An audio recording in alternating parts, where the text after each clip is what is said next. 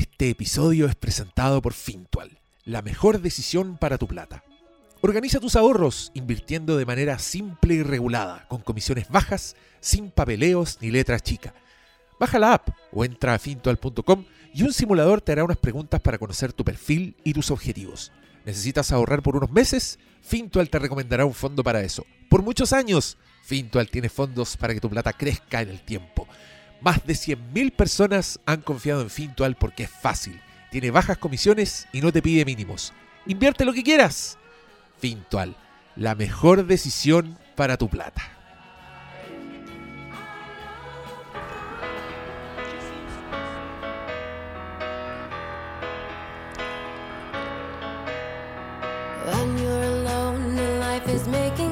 Bienvenidos sean a este galáctico Flinkas. Con una música nada que ver, solo porque quiero molestar a la gente. Sí. Además, me acordé de Last Night in Soho hace poco y qué, qué- qué cariño sentí por esa película. Y, y la adquirí, Así. la empecé a ver de nuevo, empecé a escuchar el soundtrack. No, buena película. Pasó ahí, bueno, cierto podcast histórico, le tiró flores, nosotros, en su momento. en su momento. pero- Uy, sí, a esa, esa la tratamos Sí, con sí. cariño. No, y Ah, incluso pues sí, incluso el joya, debate sobre el final, yo creo que enriquece la experiencia de la Mm. película. Porque Que no era solo el final, era como, como sí, una el- conversa el sobre cómo tercio, cierra Edgar claro, Wright. último tercio sí, pero, sí, pero. pero no. enriquece la experiencia ocurrió. Pero a mí me producía esa sensación de el, el estanque lleno, digo yo. O sea, como que cuando llega un punto en que la película ya, no sé, empieza a guatear o pasan puras weas, cualquier cosa, pero uno ya, ya Sí. tuvo como una experiencia así increíble, ya, ya le puse la nota a la película, así que. Go nuts. Eh, sí, lo que se llama ir, te vais con el vuelito nomás. Claro. Sí, a mí, a mí me pasa esa weá. Me pasa que hay, hay la, la flimefilia, hay combustión, Es que se tiene- prende el fuego es y esa- después puede haber un viento, ¿no? Esa película tenía harto de eso. Está hecha con mucho amor al detalle. Sí, una Co- belleza. Como, como filme ese caballero, hay que decirlo. Sí, Sí, oye, tenemos noticias. Seguimos. Están en venta las entradas para que usted vaya al espectacular 400. Un capítulo que va a ser definitorio en la historia de este programa. Eh, los quiero ver ahí, a todos. Quiero decir que Quintero Mira, sacó el hubo- teléfono, güey. Mira, apareció una marcha fúnebre. ya, no, pero es que no queremos asustar a los auditores. No, pero, no, no, miren, no. eh, Señoras y señores, estamos despidiéndonos. Este es Ah, no, uno de no, los no, últimos Flimcast. ¿Qué número es este? este 398. Este es el 398. no, de hecho. Sí, señor. 398 y nos estamos acercando.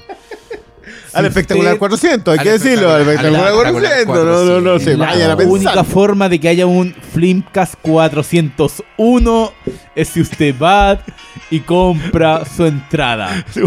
Me acordé del de. Esto no está aparte del arreglo. Del arreglo. El que andaba, el eh, Radio Yaquim. Anda, pro- Raquín, voy a- termino mal. Sí, terminó mal, Sí. Sí, Pero ya lo saben. Pero, pero no andís prometiendo cosas que no. ¿Qué? Sí, es cierto. Yo no estoy 400 prometiendo el nada. 401 es una promesa. No, dije, la única forma en que exista un 401 es que usted vaya a venue.co Punto co. Punto co, o a y- nuestros links ahí en el. Lo hemos promocionado, lo hemos retuiteado todo, Sí, lo hemos reposteado. Y Se seguiremos haciendo. Que vaya, si no, ya lo sabe.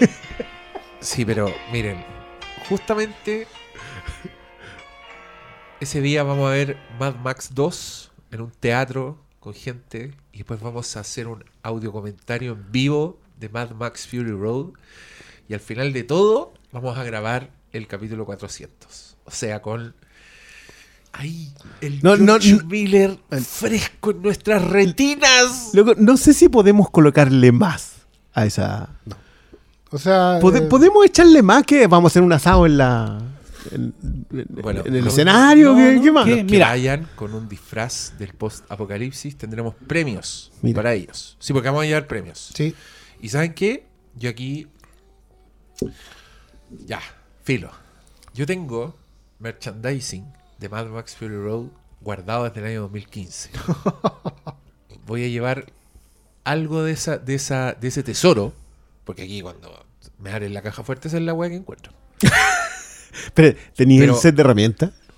Sí, sí. Oh, yo solamente conservo el, el el- medidor de aire. Y tengo el. Tengo un afiche de, de cine. De, esa- de, de- de Mad Max Fury Road. El, el que sale furiosa con Max. Así que es como un primer plano de Ah. conduciendo. Ese, ese afiche tengo y voy a llevar uno para regalarlo. Así que. Si Para el que nos va- haga alucinar con la Si pinta. usted va con su cosplay post-apocalíptico, ya sabe. Miren, no, no se embalen. po. Si hacen el guitarrista, que no tire llamas de verdad, porque puede quemar el teatro. Y no quiero que esto termine como Pero- Shoshana.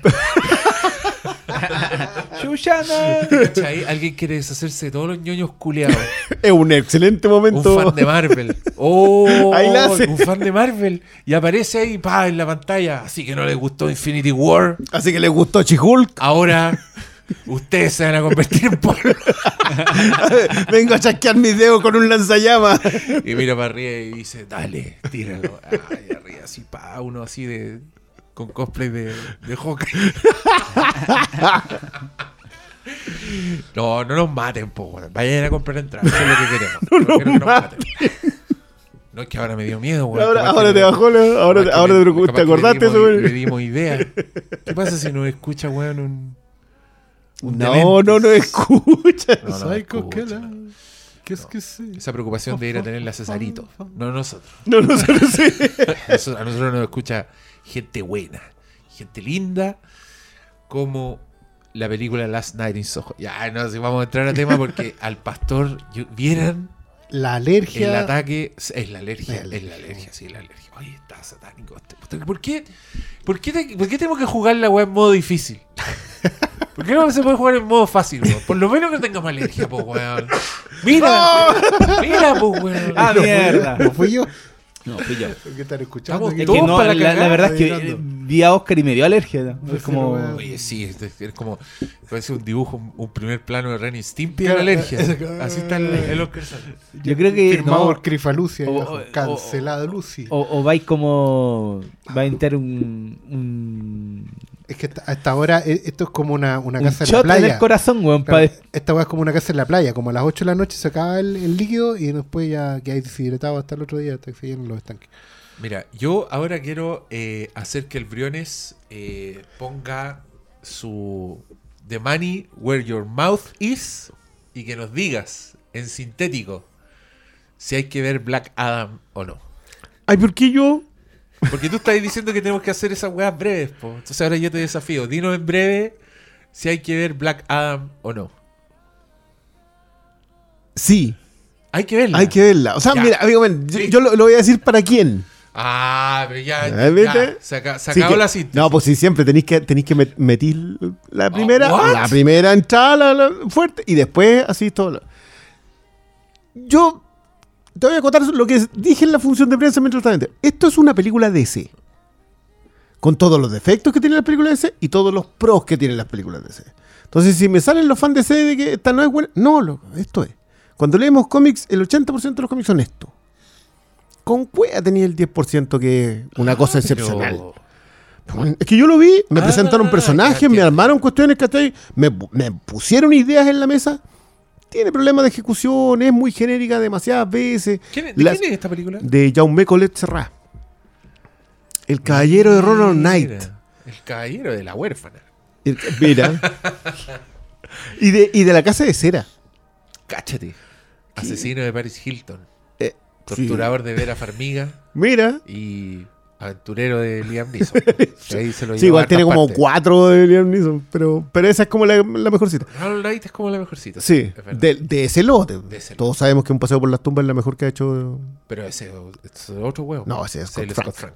Sí. Es bueno ese güey. Sí, ya, ¿viste? Eh, así, así como la weá dura 2 horas 40. pues, weón, uno le dice, Pero oye, esa es la- para, película, ¿Esa es la pa. mejor de qué? ¿De Liam Neeson? Del lote de Del Liam lote Neeson de del- cuestiones de del acción. Liam Neeson jubilado. Liam Neeson jubilado. No, Taken 1. No. Ah, pero la- es que esa, esa no. es la que empezó el tren, po. Ya, Y es mejor es la primera. un paseo por las tumbas que es la primera Taken. No sé, Caminando yo no- entre las tumbas. Caminando entre las tumbas. Antes de que Taken se volviera muy Taken, yo la pasé la raja con Taken No, 1. no, si yo el primer Sí. Taken me gusta. Bueno, me encanta cómo esta conversación pasó de Black Adam a Taken, que también es un superhéroe, hay que Mira, decirlo. La conversación puede ir a. La conversación puede ir a otras partes. Hablemos de Rob Roy, una película de Liam Neeson de 1995, ¿no? Que es mejor que Breaker. Ah, Que es mejor que Taken y mejor de que que esa era la clásica discusión porque Rob Roy sí fue un, Un héroe irlandés. un héroe irlandés y que era mejor que eh, Braveheart, que salió en el mismo año, pero nadie pescó esto porque Braveheart Ah. está. Oye, era buena. Yo, buena eh, Rob Roy. Con Jessica Lange. Jessica Lange Con y el malo Lange. era el señor eh, Rosado. No, no, ¿cómo se llama en Perro en la calle? ¿Cuál? No, no Tim Roth. Tim Roth era el malo. Sí, pues. Tim Roth, hermano. Y Era- él era Mr. Orange. Mr. Orange. Es que Tim Roth igual andaba envuelto en llamas. le 90, decimos ahora la abominación. No, no, todo el cariño, todo el cariño Blonsky, por Emil Blonsky ahora es por cómo se no, También podemos hablar espérate, de- nada más. Ya, Eh. se fue a la mierda la pauta de este programa. Hablemos de ¿Cuándo Michael ha tenido Collins. pauta? Michael Collins, una película de Neil Jordan. Otro joyón. Ese- no, pero, ese, buena, pero ese es un joyón. Yo, yo, yo Buena, solo buena. le puedo decir que si seguimos hablando de, de Irlanda y Liam Neeson, vamos a terminar en Derry Girls. Mira, Y, y vamos Oye, a terminar perdón, perdón, yo, necesito que eso porque, venga porque el en, la, en la cuarta, yo vi hasta la segunda de The Girls. Pero son Eh, tres. Son tres. Esta es Ya, la pero- tercera y pero, final. son- pero veo pasar que hubo un cameo de Liam Neeson en la tercera y dije, ¿la tercera? ¿En la última o la cuarta? la aquí última? termina. No sé, aquí termina. Fueron tres. Aquí termina. Bueno, fueron tres. O sea, acá se acabó. Y dije, puta, tengo que ver eso. es que, puta, bueno, ya filo, ya, está- ya a esta altura ya se sabe. The cat ya, is pero- out of Pero the porque, bag. a ver, Derry Girls es una comedia de media hora, una sitcom de media hora. ¿Viste que se ¿Cómo pueden hacer cuestiones cortas, weón. No terminan nunca, pero se puede. Ya, yo puedo decirlo en tres minutos, vamos. Un podcast Ya, sobre no, Derry sí está, mira, Girls. estábamos Si usted- hablando de usted- Liam usted- Neeson. No, usted vino por para saber si hay que ver Black Adam. hay que verla. El pero título solo dice si Andor. es- solo si es DC, porque DC está exactamente. Después, como que le cierran Liam Neeson, Pero sí. Michael. Collins, Derrick Girls. Ahí está su respuesta. Ya, que vuelva, que vuelva Diego y hablemos de Ya, Darkman. No, Oscar. Bueno, si estuviésemos, si lleváramos una hora y media de programa, yo te diría que ahí la, ahí, la- terminaba, pero puta, llevamos como cinco minutos. Bueno, el programa corto y malo. Oh, la weá, como el pico, weón. Ahí Le critiqué así, le arde el hoyo. pero intentamos hablar de cosas. Lo intentamos. Intentamos, Sí. entregamos contenido Hablamos, de calidad. loco, de como si- ¿Sabes qué deberían hacer esa weá? Poner todo este chorizo que vimos en el póster de Black Adam. o alguien, uno de ustedes que le pegue el al Photoshop, haga un afiche de Black Adam que contenga Rob Roy, Michael Collins, de Riguez, Por favor, puras cabezas flotantes eh, en, en, en, en No, picada, no, es, que, es bajando. que lo mejor de todo es como que alguien miraría esa ficha y dijera, ¿cómo Crista llegaron ahí estos weón? Puta. ahí, Y, está, ahí está claro, po, weón. y- y para nosotros la línea es clarísima. Y, y nos saltamos Obvio. Excalibur. Porque, Ya, weón. Arre, Oscar los pancitos con Ahí, pasta. ahí podemos llegar, a- ahí podemos llegar a Star Trek al tiro, ¿ah? yo quiero decirlo. Traigan el tecito, pongámonos en modo la 11. En modo la weón. 11. Oye, ese, ese es un camión de película y yo insisto que no, está ignorado. ¿Cuál? ¿Cuál? La 11. Excalibur. Ah. Ah, La once. yo también pensé que estaba hablando de la once. No, Excalibur. No, ese es un camión de película. Excalibur es que no es que esté ignorado, pero bueno. Weón, Es ¿qué que pasó demasiado tiempo. Pasó.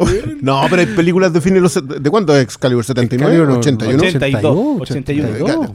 En, en esos años hay películas que son mucho más recordadas Sí. que... Flimcast 700, no, 4, 388. Black Adam, Michael Collins, Rob Roy, Derry Girls. Y el título, y el título del capítulo Andor. Disney Plus presenta Gael García en Andor. Gael García. No, estoy weando. Era Pero- chiste, era para basurear. Si obviamente esos buenos pelean así y todo, y se odian. Y miren No querían ser concisos, hemos hablado de 20 películas en 5 minutos. No hemos hablado de ni una No, wea. no hemos hablado de nada, weón, lo pero- importante es que tu mamá también. Qué bien que está Maribel Verdú en esa weá. ¿A qué te refieres cuando dices Sí, qué bien que está Marilyn Mira, Monroe"? tú Qué estás haciendo interpretaciones Está muy bien. innecesarias. Yo solamente estoy diciendo No, que yo dije, ¿a qué vas? qué bien que está Maribel Verdú en esa película. Muy bien. Muy bien. Un aplauso cerrado. Aplausos. ahí. Maribel El Verdú. Comentario. desempeño. Oye, weón, la gente que quiere escuchar de antes está. Ahora tengo que escuchar. Ya, pero unos- hablando de. Ahora tengo que eh, escuchar unos pajeros.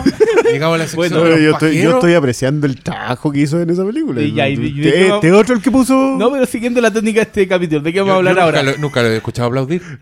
¿De qué? No, sí, aplaudió por Maribel por Verdú. Maribel Verdú. Es que está, Muy que bien. está muy bien en esa película. la, siguiendo la técnica, hablemos ahora de Huevos de Oro. Otra película con Maribel Verdú en la que está muy bien. Ya, ya, hay que reconocer de que aquí está a mejor Verdú. sexo, Estamos a un paso. No, ya, la wea. Y- historia de Ahí, los y va- ahí llega Mamala Rodríguez, que ahí sí que nos vamos a No, no, Ya, pero qué asqueroso. Cuando este Lucía y el sexo era la película más arrendada en el blockbuster de Estación Central.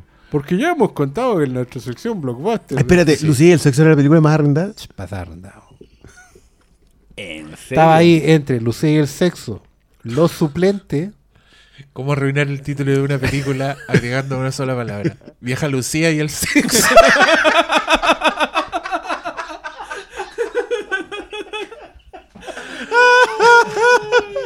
Oye, eh, Oye, eh, quiero, rango, quiero decir Quiero que decir, mira, yo estoy tomando agua, Diego yo, está tomando yo agua. solamente quiero decir que el productor del Charquicast siempre nos está pidiendo material para los TikTok y hoy día se fue temprano. De ver- es buen- Uy, por qué- no entiendo por qué no deja una cámara puesta No, rodando. déjala, rolling, no, Nada más. Pero que los viejitos de jugo. A la hora que dan jugo los viejos. Ey, Eh, pero pe- yo no sé si recomendarle la película de Black Adam, pero yo creo que no la va a pasar mal. Yo, es más, la Bueno. recomiendo que se la lleve a la niña. Lo que Mira, la gente fueron- quiere saber, doctor Malo, ¿enganchó o no enganchó con Black Mira, Adam? para ser breve, Dwayne Johnson en el año 2007 anunció que iba a ser la película de Black Adam. 15 años atrás. ¿En serio? Sí, pues, bueno. 15 Oye, años atrás. Un proyecto de pasión. 2007. Yo le compro eso. En al- mayo de 2007 yo creé un blog que se llamaba salondelmal.com. Ahí estaba la noticia. Fue la primera noticia. Fue una de las primeras noticias Oh. de que Dwayne Johnson iba a ser Black Adam. Esta película viene cocinándose por 15 años y se nota. Está. No, Pero no, se nota para bien. Pero eso no, se, ¿no? se- se les pasó la cocción mucho. Sí, yo sea, concuerdo. Y, esa, You- todo eso, You really, really smell. de hecho, como que sabes per- perfectamente que este la cocinó mucho la roca. Ese es el punto al final. Ah, No, no, sí, yo estoy- Y esa creo que esa es mi opinión. Yo creo que tiene buena idea. Tiene momentos buenos, personajes que uno como Hawkman, comiquero, comiquero eres y Dr. ser un buen personaje. ¿cachai? Tiene ideas que salen como eh, de lo que siempre salen en, en- cuando uno habla de la industria cultural y el superhéroe y, y películas muy americanas. No, esta hace el intento de Pero a que eso me refiero yo cuando digo que es una película muy DC, porque DC tiene la gracia de tener matices. Sí, tiene ma- matices. de- DC pero no es blanco y negro en ese sentido. Esta, esta cuestión es... Se les quedó la olla prendida y la papa Sí, ya no es papa, sí, ya sí, la wea es una ma- mazamorra. Sí, se les mezcla Pero- mucho. Yo, yo la comparo mucho con cuestiones así como medio Transformers. O sea, como que hay mucha historia y, y poco, poco pulso. Sí, sí, es- es- mi, mi- mi cuestión con esta película es más como el, el- el flujo de la narrativa, como que se van por un lado, queda entrecortado y se van para el otro, y como que la weá no fluye bien. Pero pasando ese pequeño detalle, eh, enganché. Y el villano que es Yo muy creo que enganché si está Doctor Fate. Oye, pero, pero así como escuchando lo que, lo que parece, eh, creo que tampoco es tan distinto al estado actual de la industria de las películas de superhéroes. Por lo tanto, yo creo que eso es auspicioso para esta película. O sea, es que, ¿sabes qué? De No. hecho, a mí, siguiendo la idea que planteó el, el Cristian, a mí me recordó mucho peli- cómo se hacían antes las películas de, de superhéroes. Ajá. Que no es algo nuevos, ¿cachai? Me ha pasado recientemente con otras películas, como que me recuerdan, oye, las películas de superhéroes así se hacían, no sé, en la época de Ghost Rider, Dark Devil, ¿cachai? ¿sí? Eh, Habla, es más que, como... que las miráis hoy día y son obras de arte. po. eh, son muy cercanas a cómo se hacían ese tipo de Eh, películas. en las relación a lo que estamos viendo hoy día. Pero creo que tiene mucho de eso. También que quizás porque la vienen haciendo el do- del Es que, 2007. eh, bueno, es que eso tiene. Hay, hay un problema de saturación. Hay un problema que se volvieron genéricas porque básicamente todas estas películas terminaron siendo más o menos lo mismo. O sea, presentación de personajes, tratando intentar conectar con el resto del universo, eh, personajes, voy a poner esto entre comillas, humanos, eh, que gente sin superpoderes que aparece, que son. Siempre hay un invitado gracioso. Y, por lo general tiene que tener sobrepeso, si eso te funciona. Esas cuestiones están acá. Entonces, como que los vicios de las películas de superhéroes están puestas en la película. eh, pero están los pros de DC. Yo encuentro que tiene, tiene esos puntos altos de DC que son colocarte matices en la historia. O sea, que, que hay una conversación sobre el mundo que nos rodea, sí, lo tienen. Que los personajes no sean definidos así como que él es el bueno, él es el malo. Eso es todo. Esto- Eso no está. De hecho, la, la- la conversa sobre de qué es exactamente Black Adam, si es un héroe, un antihéroe, un villano, un criminal, un asesino. más de la película. Él sí. es, ¿cachai? Un, un punto alto. Si, mi, mi problema es si eso da- alcanza. claro, o sea, igual a, a- a favor de la película, yo creo que igual se nota que el, el director a cargo tiene experiencia con la acción, también con el terror un poquito, porque la película igual no es tu, tu típica película. Aquí, ¿cuántos personajes mueren por, por Puta, segundo? Y no, no hablo de morir. Los aniquilan, los pulverizan, los transforman en puré. Claro, no es, no es, no es chocolatera, no es sangrienta, porque igual no es categoría R. claro, pero, pero tiene la misma que tenía en es- algún punto Multiverso de la Locura. Sí. Que es que, que como que se tiró. Sí. Bueno, no- no- obviamente no tiene el mismo talento, pero, pero tiene ese otro punto. Yo, yo igual encuentro que, el, que el- por mucho que hay buenas ideas y que yo con eso ya estoy en general pagado, hay torpezas en la narración y esas cuestiones son las que al fin y al cabo a la gente se le quedan. La, la- la mayor parte de mis problemas son con, con cosas de guion y cómo estructuran algunos personajes, sobre todo unos secundarios. Porque te presentan, obviamente, a, al pueblo de ay, Kandahar. Kan, kan, Kandak. Kandak. Eh, entonces, como que le dan un tiempo de desarrollo de cómo es su vida y cómo interactúan entre ellos. Que no sé si ¿Quiénes está son bien esos resultado. hueones? Kandak es como Irán, Como pero Kurak es Irak. Mira, son, son los típicos ¿Quién me manda a preguntar? países inventados de DC. Ah, Que, que- que- bueno, DC Marvel también lo hace, ¿no? pero, pero DC tiene mejores. Piensa tú que Bane viene de Santa una Prisca, isla que era una isla, ¿cierto? Sí. Una Sí, isla lo que se llama. Y lo recuerda. Santa Prisca, ¿cachai? Eh, inventan nombre y, y obviamente este A nadie le país- importaba que era hasta que me puse la máscara. Era Santa Prisca y cuál era la otra que salía en This Ice Squad. Corto era Maltés. Corto Maltés. Eh, igual Claro, ese gran nombre. pero básicamente el, el país de, de Black Adam es una hueá mesopotámica. Sí, como no, sí, es, por ahí entra es- es Persia. Afganistán. Es en, Y- en alguno de esos países divididos. Y obviamente le dan como eh, un trasfondo a los personajes que viven ahí porque no se sabe si sale es, Intergang. Si es un héroe o es un villano, Black Adam. Y obviamente vi- vienen el imperialismo gringo a, a pararle el, a parar el carro a este weón. Y, y la gente de ahí, ¿por qué le venía a parar el carro a este que puede ser nuestro héroe, cachai? Hay cosas interesantes en la película, pero creo que mi problema es- más de como la cocción de la narrativa de la wea, como que se nota muy Sí, entre sobrepensada, entre que la reescribieron mucho, en que creo que eran tres guionistas, pero deben haber pasado como 40. Yo recuerdo que desde que tenía mi blog antiguo, deben haber pasado como tres directores antes de, de Colette Serra, ¿cachai? Entonces algo que se viene desarrollando, No, o sea, inclusive este- cuando La Igual- igual Roca, llegaron como al. cuando La Roca no era Llegaron La a Roca. placer. Ese es el- al- o sea, al- Están, eh, estamos hablando de la época eh, Terrock Post, eh, Be Cool, ni siquiera estaba, era... la- No, no, no. estaba a a, puertas de convertirse es- en el hada de los dientes. Esa ¿cachai? cuestión yo, yo sí se lo voy a reconocer. Este loco acá le puso mucho, mucho cariño. Y si quieren revisar más de eso, van a encontrar un montón de entrevistas en las que el amigo anda lanzándose con eso. Sí, es como de él la película. Es como de él. Él es es su- mucho. Sí, sí Colette Serra es un, un colaborador de él nomás. Un pelele. Eh, no, es su amigo que- con el que hizo esta wea de Disney de Jungle Cruise. Jungle Cruise. Ahí dijo, este weón me sirve. Está Me- haciendo el, me el- sirve. me sirve. Está haciendo el, la gran Tom Cruise, pero Eh, como en la en segunda edición. en segunda, en segunda, en varias segundas divisiones. Yo solo digo, no esperen, no esperen No. la última chupa del mar. No, ¿Pasaron mil millones? Ah, No. Pero si ahora no, ni las no. películas Marvel la están pasando.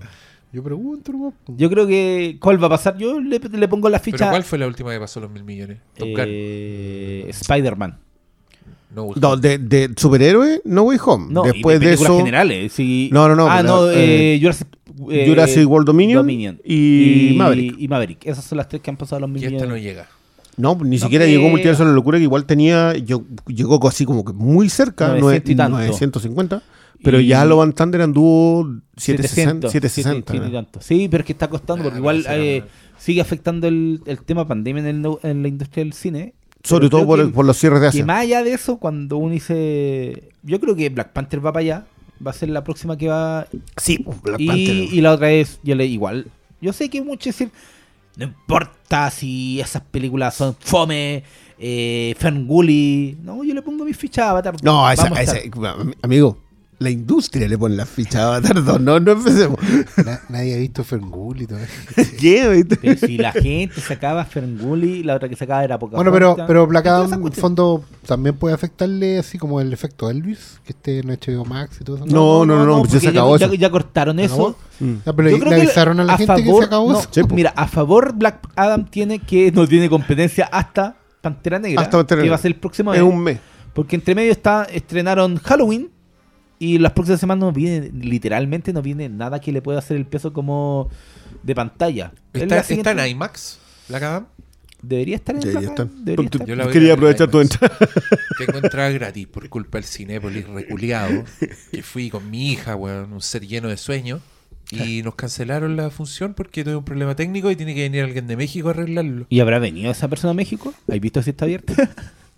Ah, pero Es ojo que, que lo es que- que quizá era de la película nomás, era, era el DCP en cuestión y no era otra weá, porque de- vi que estaban dando Halloween Ends. Ah, En IMAX. Sí. Esa ya, te, ya no la viste. No, Ya. no. Es que he leído que alguna gente que dice que está bien y Yo yo, sé como... Pero si yo leí Gente mucha gente que decía que. Halloween Kills estaba bien. Y Esa weá No. es. El otro día el culiado del Devin Farachi dijo que el tiempo le da la razón y que David Gordon Green había hecho una tremenda trilogía con Halloween, eh, Halloween Kills y Halloween Ends y yo no podía creer. O sea, no podéis tener esa película al medio y decir que es una gran trilogía, weón. No. ¿Qué planeta? Yo por eso dudo de cualquier cosa que me digan de Halloween porque Sí, pero es que esa weá es rara. Los weones son amigos, no sé. No, a mí me Mm, es parece. que de- quizá o quizá es gusto muy gringo. encuentro po. que va más allá de, de- de diferencias de gustos. Porque No, creo puede que ser una Halloween cultural, Kills po. Le, pon- que le ser- ponís ciencia y la weá es un bodrio. Sí, con ciencia. ¿A ¿Cuál? A Halloween Kills. Ah, a la eso segunda. Tú vienes, eh, traes el método científico y Exacto, compruebas que la exacto. weá es mala. Yo, puedo comprobar científicamente que esa película es como el pico. No tengo ni un reparo. Pero hoy día vamos a hablar de algo bueno. Sí, yo creo que, ¿sabéis qué? Hab- Hablemos de Andor. Saltémonos entra. la otra weá que teníamos en la pauta porque creo que vamos a Andor. Creo que hay harto que conversar con Andor. Este es el. Puta, el.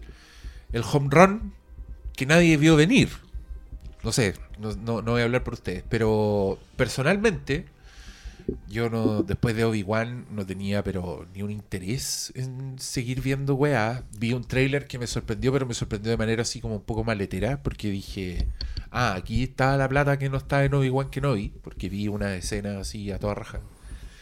Y, y me encontré con una película, no, una serie, absolutamente para adultos, eh, que no insulta la inteligencia del espectador, sino que cuenta con ella un poco, que se toma su bendito tiempo para llegar a la, a- como a la intensidad y que mm, a ratos se me olvidaba que estaba viendo una weá de Star Wars hasta que aparecía una cabra culiada así con cuatro cuernos.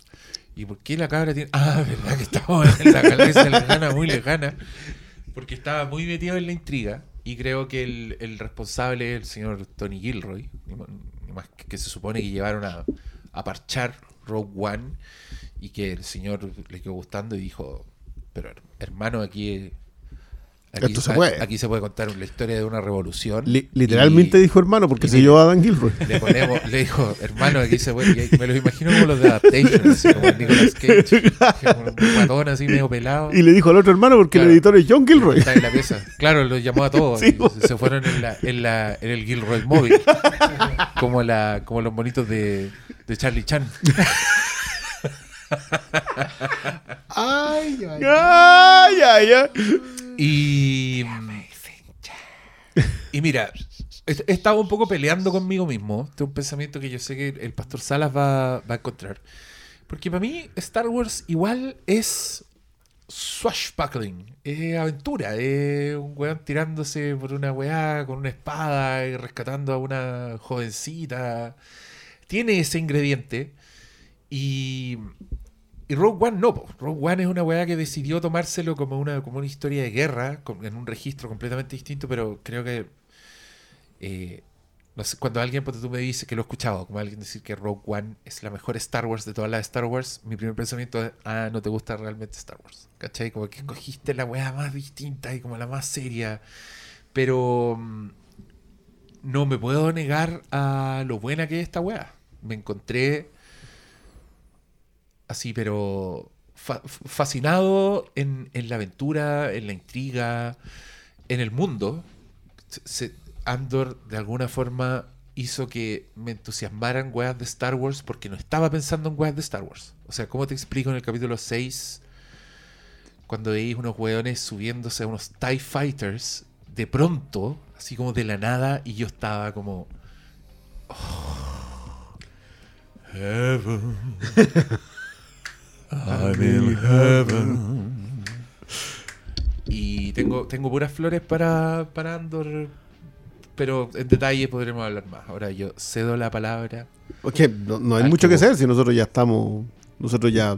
Ya, ya lo dijeron todo. Noso- No, no, no, no, pero- Es que ya grabamos uno en donde nos subimos a la Andorneta. Con, con, con en una crítica que, que creo que está más o menos compartida, por lo menos por nosotros tres, y yo quiero preguntártela si es que, si es que tuviste una sensación similar, que el. No, ni siquiera es inconveniente, pero a mí el detalle es que los tres primeros adolecen de no tener construcción episódica de una serie. O sea, me preguntáis al final del segundo capítulo y yo te decía, ya, pues, weón, ¿cuándo, cuándo Chicotea los caracoles. Sí, yo ya, yo ya estaba muy aburrido de, de- de- de- de que no pasara nada, pero pasó que de repente empezaron a cuajar las weas y cuando llegamos como al, como al capítulo 3... Claro, el cierre del tercero es el cierre de un Empecé a- arco completo. Empecé a despertar, empecé a, a, a A saltar. encontrar, a encontrar bueno, a encontrar bueno el mundo, como a decir conche tu madre, y, y apreciar como esta, esta propuesta, que finalmente es como una un tiene, tiene harto de procedural, así como de, de ver lo- el, el funcionamiento del imperio me tiene absolutamente fascinado. Eh, eh, es una de las claves. Es De hecho, yo creo que con el 7 yo quedé, ya dije, ya, esto es, porque esto es la Stasi. O, no sé, es cualquier policía política de, de de una dictadura, ¿cachai? Pónganle el nombre que quieran, pero es la oficina, es la oficina de seguridad. Y, y el nivel de intriga que existe en eso tampoco es tan sencillo, o sea, como, y, y yo siento que lo manejaron súper bien, pero, pero lo que a mí me pasaba con los, que me pasa con los tres primeros, es que yo encuentro que los tres primeros cierran una muy buena introducción, pero le falta el ritmo, quizás nosotros estamos más acostumbrados también a tener ritmo de tele, en que cada episodio tiene que ir generando. El gran inconveniente para mí en, esta, en esa mirada es que el 4, 5 y 6 cumplen con la misma función, también son un arco cerrado, es una sola historia, pero son pura tele. po. El primer episodio te presenta personajes en donde los personajes te intrigan, en donde queréis saber por quién, cómo, de dónde llegó, van a seguir, cuáles son, cuáles son las intenciones. El siguiente empieza el. que era mi, mi detalle a propósito de si esto es o no un heist, el episodio, o es una operación militar. Porque encuentro que es muy fascinante eh, esta mirada al Star Wars debajo de Star Wars. Que yo lo que decía que Rogue One, que la gracia que tenía Rogue One es que era Star Wars desde abajo del planeta. po. Por mientras, mientras la otra estaba viendo la- a los cruceros estelares, así se llaman esos monos grandes. sí, Ya, los cruceros estelares los veías pasar. Star Destroyers. Correcto. Veías pasar los- acá los veías desde. ¿Cómo se ve eso desde un planeta? Y esas cosas en Rogue One funcionaban muy bien. Pero claro, tú tenías razón a propósito de que el que dice que Rogue One es lo mejor que se hizo de Star Wars es básicamente los que decimos que Jackie Brown es la mejor película de Tarantino. Sí. Es mutante Sí, la sí. wea. Eso no, no es, no es exactamente. La, la adaptación del Morleone. Claro, que está bien, yo lo entiendo. En la tercera película venís después de hacer dos que son muy a tu pinta, querís variar y variaste y te funcionó. Rogue One, en, en algún nivel es eso, pero, pero siento que Andor recogió justo la beta de Rogue One que más funcionaba. ¿Por qué está esta gente aquí? Y- Y, es, y es donde vamos. Claro, y eso, y eso a nivel de, de, lo- de los personajes, pero si tú lo miras a nivel de franquicia, eh, creo que Andor materializa una oportunidad, cosa muy rara en lo que son los derivados de Star Wars. Materializar una oportunidad de una de una de un spin-off como tal, en, en todo el completo sentido de la palabra, orgánico. Porque hay una cuestión que, de una manera u otra, un poco las precuelas primero, pero esta última trilogía, particularmente de películas, no se enseñó, es que la trilogía core de Star Wars, el núcleo, la, trilogía clásica original de, Lucas, es un ente, es un ente cerrado, es el sol de este sistema solar. Y tratar de sacarle cosas al sol es ir al núcleo y quemarse. Hay que entender que ese, esa es la luz que va a iluminar este sistema por siempre, digamos, por- hasta que se acabe todo. Pero que no pero no es un lugar donde te puedas parar, no es un lugar donde puedas estar ahí. ¿Cachai? Con todos sus defectos, eh, que se han hablado en este programa y también con las virtudes que se han ido sopesando con los años, Lucas sabe eso. Lucas sabe que no puede tocar el núcleo de, de su sistema y se trata de sacar un sistema planetario, que son las precuelas. Y ahí empieza a, a- a sacar eh, ideas que estaban en la trilogía original, pero que no estaban para ser desarrolladas en esa trilogía original. Como eh, la estructura de- del- del mundo, la, la mirada universal, el funcionamiento del sistema, de darle, darle una tridimensionalidad a ese universo. Federaciones de comercio, está diciendo Diego, por ejemplo, la, la estructura política. Alguien me mencionaba hoy día en un artículo que de las precuelas nos acordamos mucho como de la caída de Anakin, que es lógico, porque es una él es la es la, la anécdota principal probablemente. Yo, yo justo te iba a comentar Y que para mí era más importante lo otro. Pero, pero lo otro Mm. era súper, era grueso. O sea, alguien, y el artículo lo plantea un poco así, era como, eh, ¿alguien se acuerda cuál era el plan de Palpatine y cómo resultó ese plan? ¿Cachai? Que O sea, en general sé. la gente es que, se da... es que, es que para mí esa, esa frase gloriosa de Padme de así es como de- muere la... Claro. Pero, pero, pero el artículo ya en el fondo, ah, ¿te acuerdas lo que hizo? ¿Qué fue como lo que consiguió? ¿De qué manera movió los hilos para que todo lo otro, los Jedi, Anakin, Padme, toda la wea grande, por debajo cua- cuajara en este imperio? Porque partimos con, con- con, claro, con que había clanes poderosos, federaciones de comercio, eh, los gremios, los banqueros, que tenían poder como para ser el imperio, pero no eran el imperio. Y de repente pasaron tres películas y teníamos un imperio establecido, Mm. con, con clones, con, con colonia, que, que es lo que empezamos a ver ahora en estos derivados de, como del universo Rogue One. Eh, y sí, pues, había, hay una idea ahí, hay, hay un empujón que en las siguientes tres películas no supieron ver. Definitivamente, hoy día por contraste uno se da cuenta, bueno, estos no vieron nada de lo que Lucas construyó. Nada, nada, pero nada. Primero se fueron al sol y se quemaron, ardieron como basura, ¿cachai? Y después no supieron ver el- la estructura de entramado donde George Lucas decía, ok, nosotros a esta fantasía, a este capa y espada, Schwarzboglen, como dice le podemos sacar harto y podemos ir generando distintos públicos. Si en, Phantom Menace hay aventura y todo, pero en Phantom Menace está sentado, en Phantom Menace y, en la trilogía en general, están sentadas las bases para sacar otro tipo de historias. ¿Cachai? Cuando, cuando Lucas abre el universo y te dice este universo funciona de esta manera, te da la opción de, de- de- de generar un montón de nuevos mundos, nuevos personajes, porque si hay federaciones de comercio, quiere decir que hay sistemas que no están dentro del imperio. Hay periferia. ¿Cachai? Si hay, eh, hay tratos con, con genetistas, ¿cachai? Tú tenés la posibilidad de ah, meterte en un mundo que es mucho más eh, distópico, si querés, una ciencia ficción más pura y dura, que está insinuada en el ataque de los clones, ¿cachai? Con, con, con, con camino y todo ese mundo, que, que es otra bola, ¿cachai? Eh, Lucas estaba tratando de tirar hilo, ¿cachai? Y, y- Y que se aprovecharon. Y- Mira, piensa que- tú en, en la serie animada de Clone Wars, la original, Exacto. la animada. Lo que yo siempre lamento es que eh, la trilogía de las precuelas no profundizase más en el tema de las guerras clónicas. Pero, por otro lado, eh, Tar- Tartakovsky eh, nos presenta... Hay un capítulo en donde te muestran a Obi-Wan en las trincheras. Sí. En donde están en las trincheras y, y te presentan cómo es eh, la batalla en un planeta de mierda y perdido, pero te muestran como el, el proceso de, de guerra y por qué era el general Kenobi, ¿cachai? Claro.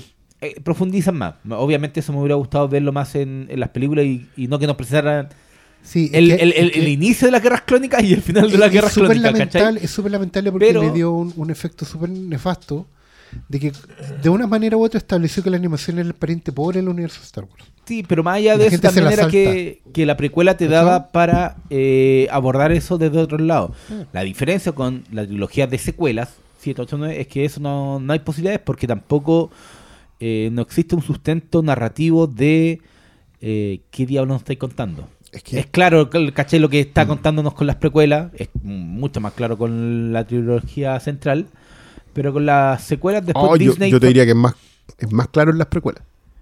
O es que, bueno, depende de dónde lo tomes también, pues, pero la- Es que- las alegorías siempre están ahí Claro, en porque Star la- Wars. las El problema es que la alegoría de... ¿Cuál es la alegoría de las secuelas? Es que es el punto. pues, La, la trilogía original, este sol que le digo yo en este sistema planetario, es, es- es el sueño de un hombre. Es el sueño de un hombre. De toda su vida, de su infancia y su juventud. Y las precuelas, de una forma u otra, son la aterrizada de un hombre adulto. Un hombre adulto que no quiere renunciar a sus sueños de joven, pero que sí quiere sentir que de una forma u otra esta weá puede envejecer con él. Ahí hay una idea que recién se vino a ver en Rogue One. Cuando tú te sientas a conversar, y recuerda que Rogue One tenía, no es una idea peregrina, no es algo solo, es una weá que iba de mano con una película de Obi-Wan, con una película de Boba Fett, con una película de Han Solo. ¿Cachai? Eh, A eh, Star Wars Story. no olvidemos nunca que ese póker era, era, la- era lo, lo que íbamos a hacer, estos spin-off que iban a, a agrandar el universo. Todos se han materializado hoy día, de una forma u otra.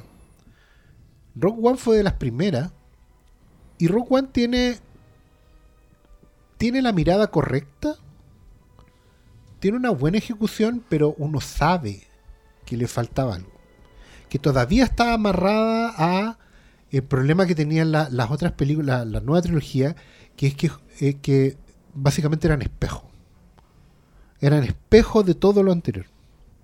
Y lo que y eran una casa de espejos como estas de, la, de, lo- de las ferias, de, de- de los parques de juego. Como la de Enter the Dragon. Exacto. Una weá donde tú entras básicamente a ver lo que quieres ver y ese, y ese reflejo se refleja sobre sí mismo y está todo el tiempo yendo y viniendo. Y puede yendo y viniendo, pues, y es una distorsión y finalmente no es nada más que una sola cosa. Que, que como, O sea, es que yo, yo quiero, yo quiero recoger un poco lo que decía a propósito de las precuelas.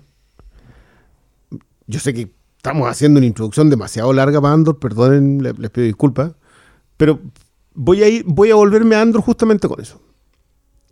Las precuelas, como bien lo dices tú, son una siguiente mirada de alguien que hace 25 años que no tocaba el material que había construido, que había significado un impacto al mundo, que, el- que el- que ni siquiera el mundo pudo absorber.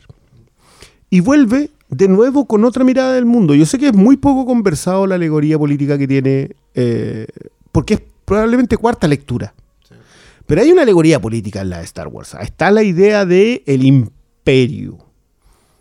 Y, eso no es velado, pero obviamente entre toda la aventura, la capa y espada, los samuráis, los western, todo eso se te va. Pero siempre se filtra este asunto. En cambio, es mucho más consciente lo que él hace en los 90. Es mucho más consciente.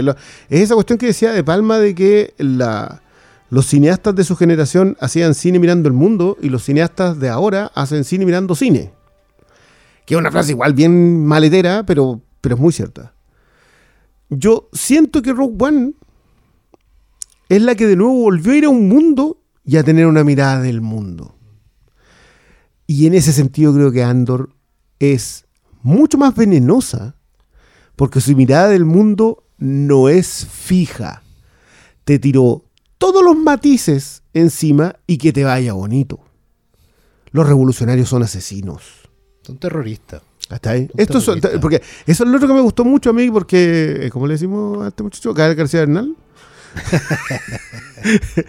lo planteó en, en las en la función- en la- la- las primeras ruedas de prensa, en donde él decía que esto era la creación de un revolucionario. Y revolucionario es cuando ganáis. Ahí al final. Mm. Cuando pierdes, eres un terrorista. Y a mí me gustó mucho, el- claro, cuando él lo decía, hermano, no, es un revolucionario, un revolucionario. Pero yo hasta el capítulo 6 yo no he visto un revolucionario. Lo que he visto es un- el inicio de una revolución y los inicios de la revolución, y creo que, que el séptimo episodio lo colocan muy bien, de este, este episodio dijimos que ya le venía con spoilers, las revoluciones cuestan plata, pues amigo. Y la plata hay que sacarla de algún lado, y si tiene que morir gente para sacar plata, se muere gente para sacar Y, plata. y- y- y los revolucionarios no, no siempre surgen desde una convicción, eh, no sé, po, Es que no, no un tema de. refugiado. Y, y creo que una de las cosas que más me gusta es precisamente desde dónde están enfocando Andor, desde el punto que lo están poniendo en los últimos, el tres- en el 4, 5 y 6 era un mercenario, un simple mercenario que no está con la causa, no es su causa. Pero creo que a lo largo de estos siete capítulos están desarrollando eh, la historia para que uno entienda que inevitablemente esta va a ser su causa. Y vamos a ver Pero- al Andor que Pero, vimos en Rock One. ¿cachai? pero perdona, es que eh, yo creo que en el 7 son bien transparentes en el sentido de que el plan de, de suegro es De su- o sea, la revolución solo funciona si la gente está dispuesta a apoyarla. En el momento, tú puedes tener... más- eh, o sea, No, no, sí, déjame, déjame cerrarla. Tú puedes tener una explosión de gente enojada contra un sistema que te ha oprimido. Pero eso no basta. Necesitas que la gente se mantenga constante. Y para que la gente se mantenga constante, tienes que mantener al opresor enojado. Te lo, y, as- y fue como súper explícito. Y, y- y esto es lo que para mí es fascinante. Porque habiendo visto el 7, que además encima se toma la pausa de iniciar una nueva beta. Porque este bloque de 3x3x3, eh, de verdad, No, un caso de ojo- estudio. ojo dijeron que este es puente. Este es puente, claro. Porque después viene uno de tres y el final es en dos. Ya. Esa es la estructura. Claro, porque los, los tres, la- la- los tres primeros episodios son escritos por Tony Gilroy y dirigidos, perdón, Brian Wilson se llama? No, no, no, Brian Wilson, es otro caballero. se, se cantaba. Señor. Otra vez. God only knows. Mismo. Pero, eh, el, que- eh, gracias, estamos buscando. Eh, el 4, 5 y 6 son escritos por Dan Gilroy, el caballero Nightcrawler, eh, y dirigidos por Stephanie Algen. Susana White, Susana White. White. Por Susana White. Eh, y pusiste este que. eh, ¿Cuánta gente de nuestros auditores supo que, quién era Brian Wilson? Yo no, yo esperé que ustedes dijeran la explicación.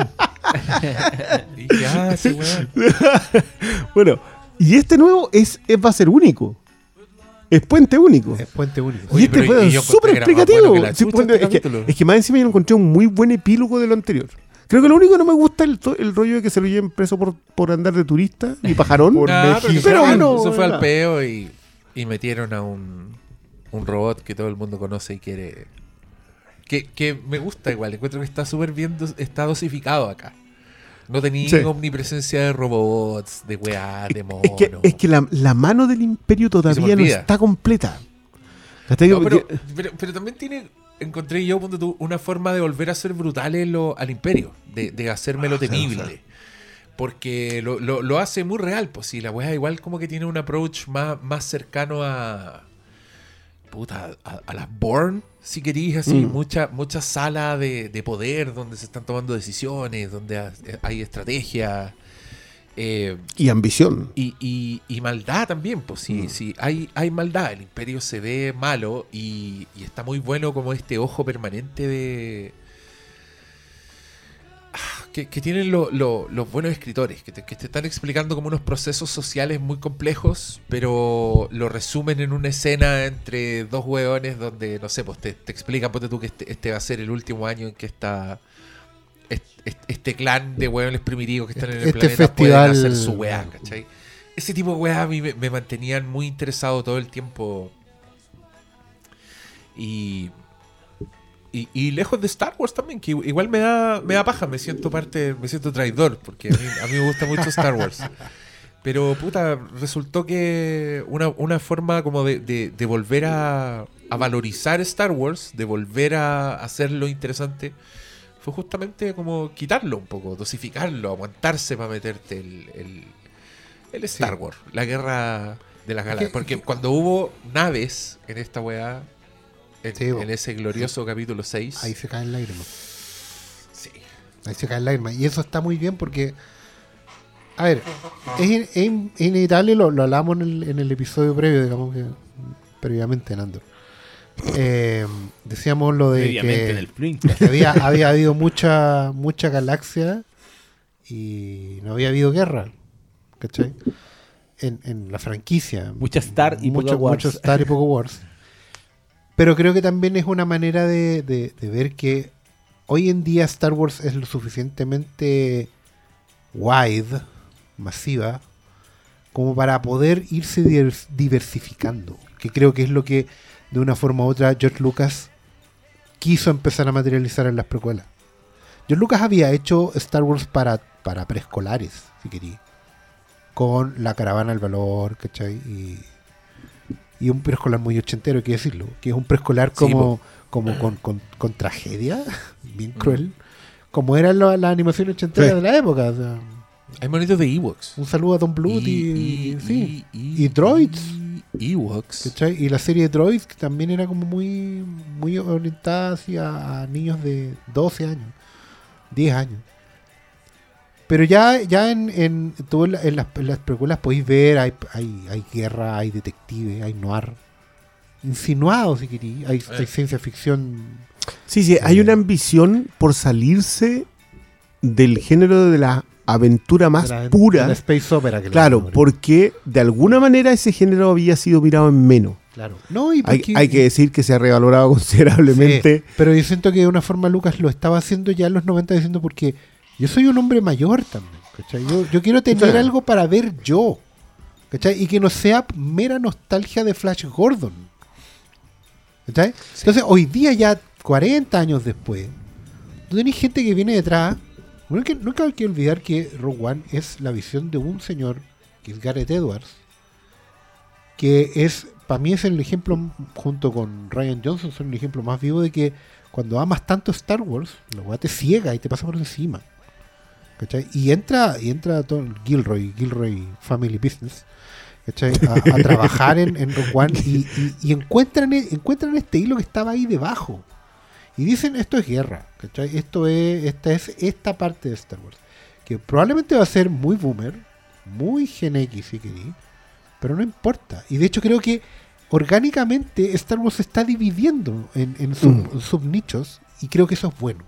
Porque este mundo va, puede funcionar en esta, en esta esquina del mundo. Este mundo de- de- de- del patio trasero, de la trinchera, de la periferia. O sea, estamos hablando de una serie que tiene una escena, una secuencia hermosa que cuando entran los pacos a la pobla, la pobla empieza a, cacerolear. La buena. Empiezan a avisar que por el pasaje 5 viene la weón. Sí. ¿cachai? Y, y, y el, y, y la, y la pobla hoy día... Y, la- y en el capítulo 7 la yuta está, o sea, el- la yuta está instalada, instalada. en la villa y la villa está resentida y está mal. Y por lo mismo tiene una motivación, la vieja se levanta, la, la tía de Harry Potter se levanta, digamos, y dice, no, yo me quedo acá y, y tú le encontré toda la razón del mundo. No, y ese momento glorioso cuando te cuenta esa historia, te dice que nunca más pasó por esa plaza, pero que después de esta weá pasó con la Pasó frente por la plaza. Claro. Se puso su mejor abrigo y se, y se dio una vuelta. La Porque- weá weón. Claro, Esa porque- weá es literatura. Esa Es que, claro. es que es- ¿sabes lo que pasa? A mí me pasó mucho en el final del tercer episodio, cuando tú ves qué es lo que le pasa a todos esos personajes secundarios. Yo, yo siento que cuando la señora le dice, bueno, ¿sabéis lo que es ese sonido? Ese sonido es un ajuste de cuenta. El es es the sound of our reckoning. Reckoning. Me gusta mucho lo que pasa con el amigo, no recuerdo el nombre, que es el que va y le pone el gancho a la nave nomás. po. el de la hora, el maestro. El del maestro de la hora. Oh, Que ese, que ese simple, lo único que hicieron fue bajarse los milicos frente de él a su tierra en donde ellos Mm. lo que hacen es trabajar. Y no hizo nada más que un, acto de sabotaje. Lo que lo lleva a cometer el acto de sabotaje, esa es una sensación que yo creo que en Star Wars no habían estudiado. Porque claro, destruir Alderan no es lo mismo. No, porque- y, y de hecho, en comparación, se recorta la weá, salta. Como que si, si esa weá pasara en el universo que estamos viendo Andor, así que si ya era un planeta, sería una weá, pero. Claro, esas cosas que están insinuadas en Rogue One, que yo no diría que tan, quizás no tan insinuadas, quizás es un poco injusto. Están. Lo que pasa es que al mismo tiempo tienen que convivir con eh, Darth Vader en el pasillo o Darth Vader en el palacio de, de, de su planeta, ¿cachai?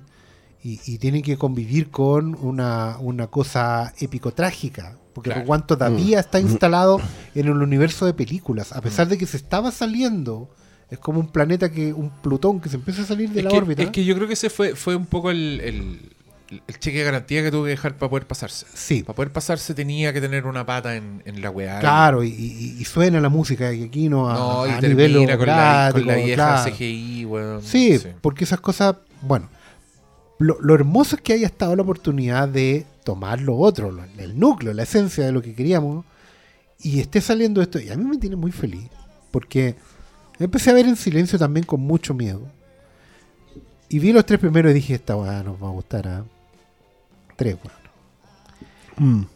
Pero me, Está haciendo así. Aquí pero cuatro. no, pero ojo, pero ojo, es verdad, no es tanta gente, pero creo que está cayendo por, por un peso propio, Pero un O peso, sea- pero un peso en calidad, no un peso en. un peso en calidad, o sea, no, la gente que la está viendo dice, bueno, esta weá es buena, yo, yo leí a un loco no que, es la- una weá que está entretenida o no. que igual me pareció una, un- una, una buena conversa que aterrizar en la mesa. Lamentablemente el amigo, bueno, seguía haciendo Twitter, así que no había in- esa intención. ¿Qué pasó? Pe- ¿Te bloqueó? No, no, no, no, no, no, no. Él fue, él lo, lo leí así un tipo que al parecer había odiado a Andor desde el principio. No le gustaba, no le gustaba, no le gustaba, no le gustaba. Y básicamente lo que decía, él es, a ver, esta serie está buena, Pero. pero le hace pésimo a Star Wars. Y yo, Fuck you. eh, yo, yo dije, ¿por qué le va a hacer mal que una cuestión te buena? Ah. Y pude entender qué es lo que pasa por el, por, por- por el proceso mental de ese cristiano. Él entiende de que si esta es la tónica de calidad que va a perseguir Star Wars, puede, ten- puede tenerle miedo a Disney también. Eh, que, por cierto, a propósito de lo que hablábamos de Lucas, yo creo que el gran problema de Disney es que Disney en realidad no entendió en ningún punto qué es lo que hacía Star Wars Star Wars. Y que era abordar mundos más allá de hacerlos bien o hacerlos mal, pero abordar mundos y abordar ideas que también reflejaran el mundo en el que vives. Lo que ellos hicieron fue producto, producto, producto, más allá de lo que quisieron o, o hacer eh, Ryan Johnson. Y lo, y lo cerraron como tal, ¿cachai? Vuelvo a esto otro. Entiendo lo que, lo que le pasa a este caballero, porque dice, si esto es lo que va a funcionar, vamos a perder toda la oportunidad de seguir viendo las cosas que nosotros amamos, que son pura aventura. Los Jedi. Exacto. Sobre todo porque Gilroy ya dijo, a mí no, me- a mí no me vengan con esos monjes aquí, aquí- no. Esto nosotros le vamos a contar en la historia Oye, de más nosotros. respeto. Eso dijo Por él, a mí no me metáis yo, son sus palabras, no las estos mías. monjes Yo creo que Tony Gilroy, harto respeto, pero es un weón más pesado que. No, Gilroy, Weón Gilroy pesa- es odiosito. Tony Gilroy es el profe odioso de la U. Y sus películas son reflejos de ellos. Totalmente, weón. ¿Cuál le ha No, hecho? no, de weón. Pero, pero yo siento que, que es bueno porque es esta esquina. Si, si todos sabemos que en la otra esquina está Stan Filoni, está Fabro, y ellos están para el Star, para la cosa galáctica. Ellos están para el arco iris en el cielo, ellos están para los tres soles, ¿cachai? Ellos han construido un mundo sobre eso y, y dentro de todo lo han hecho bastante bien, ¿cachai? Excepto cuando dejan eh, que las pelotas caigan fuera de la piscina, como Obi-Wan que no. Como Cuando no se responsabilizan. Yo Si, vos- si ellos mismos le entregaron esa sí, cuestión. to- Estoy picado porque los buenos no se metieron. No, No, eso, eso es medio ratazo. se pero la dejaron ahí quemarse sola. en, Eh, en una historia que claramente no tenía base. no, O no, sea, bien- buenos o sea, no de- que eso es peor para mí hoy día. Ahora, ¿cachai? Que viendo Andor, yo digo, ya, Andor está pensada. Andor está pensada antes de ser presentada. El, Gilroy llega con esto es lo que yo quiero hacer. Y alguien arriba dice, perfecto, esto está bien armado. No sé si sea perfecto. Eso, Obi-Wan hasta se ve pobre comparado con. Es que, es que eso es Sí, bueno, Igualmente, ya. onda. Pero todas esas cosas se explican porque no hay alguien arriba. O sea, yo, yo puedo echarle mucho la culpa de Débora- a, a doña Débora Cho porque encuentro que hay cosas mal contadas. Muy mal contadas. Y eso es culpa derechamente de ella. Más allá que le falte plata. Hay cosas mal planteadas y mal contadas. Pero ¿quién tiene que decirte esto no quedó bueno? Pe- Pero en un, en un lugar, en donde una franquicia, en donde las cosas están funcionando con ese nivel de precisión, alguien se tiene que responsabilizar. po, weón. La tiraron de ajo el bus weón, con un saco de papas de, de- amarrado. No, Sí, y pero alguien- es que igual responde también mucho a que Obi-Wan iba a hacer una película y la transformaron en serie. Yo creo que en, en ese cambio Mm. hubo algo. eh, Bueno, tam- hubo tam- un Lost in, ta- tra- ta- in Translation. también, ¿cachai? también el Mandaloriano iba a hacer la película de Boba Fett. po. El, el libro de Boba Fett, no. No, po. El libro de Boba Fett iba a hacer la película. Ya, po. terminó siendo Mandaloriano. Pero le metieron el Mandaloriano 2.5. Bueno, ¿de qué estás hablando? No, pero, pero mira. Pero está bien. La esquina, la esquina de, de Star está bien y va a seguir estando ahí. Y probablemente. Y van a llegar más cosas. Van a. Hay del, de todo el universo animado que se ha desarrollado, que se sigue desarrollando, ya van a empezar a salir spin-off de eso. Ya, pero, pero perdona, en estos momentos, ¿qué plan queda live action de. Porque Andor va a tener una segunda temporada. Ahsoka, po. Ahsoka. Ahsoka, que ya, la, terminaron de filmar en- esta semana. Ahsoka- pero Ahsoka es de la esquina F- F- Sí. Filoni Favreau. Ya. Es Star. Yo co- Wars no hay nada más. no. No hay nada, porque eso, es lo que, me- eso es lo que decía yo, porque en venía la cuestión de los Rangers. En mi- o sea, en mi cuenta eh, me mandaron una cuestión que se llama Tales of the Jedi, que es una serie animada que se estrena pronto. Como, como Pero la eso de. es Filoni Favreau. Eso es, creo que, pero son como, es que son, en realidad son eh, capítulos cortitos, 17 minutos. Yo son- todavía, no lo veo, todavía no lo veo, lo veo Y mañana. están en distintas épocas. No, y le mandaron a, a hacer los estudios de todo el mundo. Creo que hay un estudio chileno, que es lo que más me interesa a mí, como ver quién es. Pero espera un poco, es lo mismo que hicieron con, con esa cosa de animación de, de cortos animados. Sí, como el Visions. Como este- Visions, ah, ok, como vale, vale. un capítulo. eh, por el trailer recuerdo que hay, hay un capítulo dedicado a eh, el Conde Doku, pero cuando era Jedi, ¿cachai? Ya, porque, la, porque. Visions en realidad no era de nadie. La única, el No. único hilo central era el tema de esos cristales con los que hacen los sables láser. Claro. Sí, pero eran en realidad una antología sin. ¿Sables láser? ¿Sables de luz? ¿Cómo se llama? Los Potato Potato, los- los, los Killers, cristales. Kyber, sí. Ya. Pero, Pero, es una antología animada que no era fuera del canon. Esta es dentro del canon, pero creo que es Filoni el que está como supervisando todo, pero eh, obviamente, siguiendo la conversación, obviamente está metido en el Star. En la parte de los J, por de hecho, es el Sí, sí, probablemente también hay que ser honesto y decir, bueno, a nadie más se va a meter en Star, o sea, en Wars, aparte de la familia Gilroy, porque ellos prácticamente lo inventaron. ¿cachai? es que, mira, los Ahora- proyectos, había un proyecto que se llamaba eh, Rangers of the Mm, New sí. Republic, que iba a ser la serie de Cara Dune, el personaje Sí, de, de la señorita Funaki. Funaki. Gina Carano. La Gina Carano. Ese iba a ser, es, ese podría haber estado más tirado para el lado de Wars. Y Sí, pero ese ya es y- y- y tienen una serie de que se llama The Acolyte, que es como pre eh, antigua es de la antigua Pero república. espera, ¿The Acolyte no es la de la que iba a ser de Patty Jenkins? No, no. Patty Jenkins era eh, X-Wing. con X-Wing. Ah.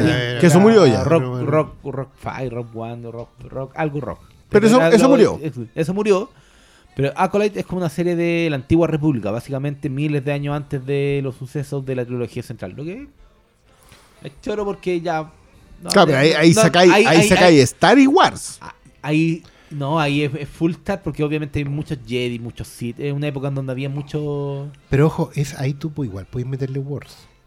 Va- Sí, o sea, y, y lo, y lo que podéis sacar son los Skywalker. Obviamente no van a Es que claro, no va a haber Skywalkers, pero sí hay una cuestión bien interesante que es.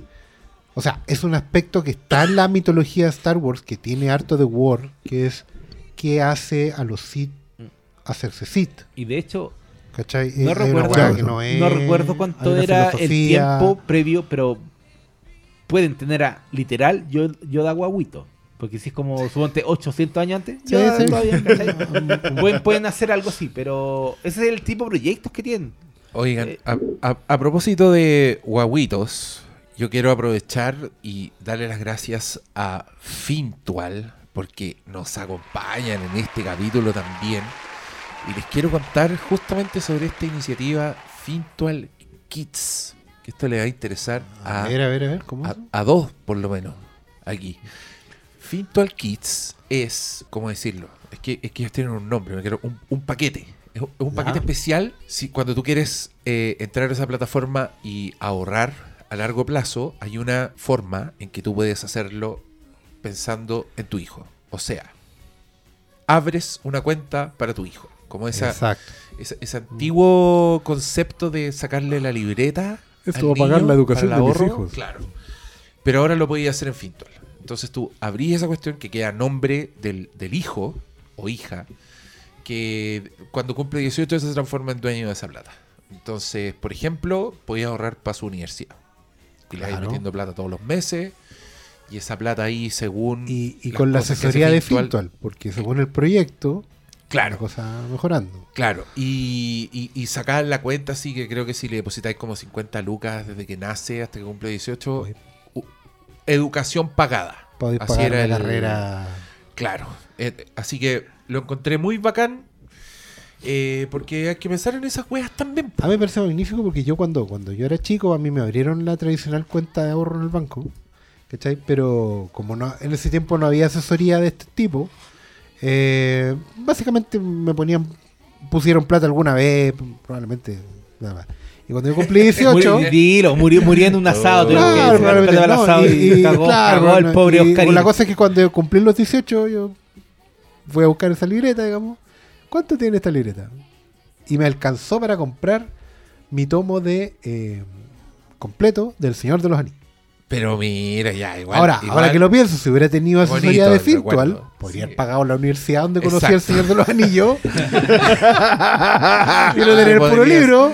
Te podría haber aprendido todo y haberte transformado en un scholar. ¿Qué, qué- qué sería ahora? ¿Hablaría ahí...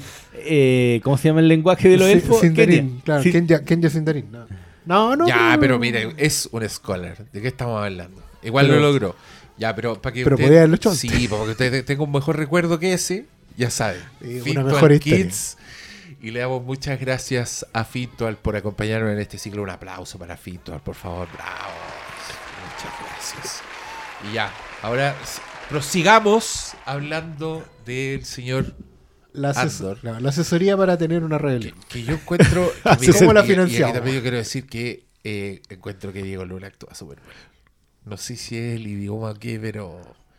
What are you talking about? Tiene como una intensidad.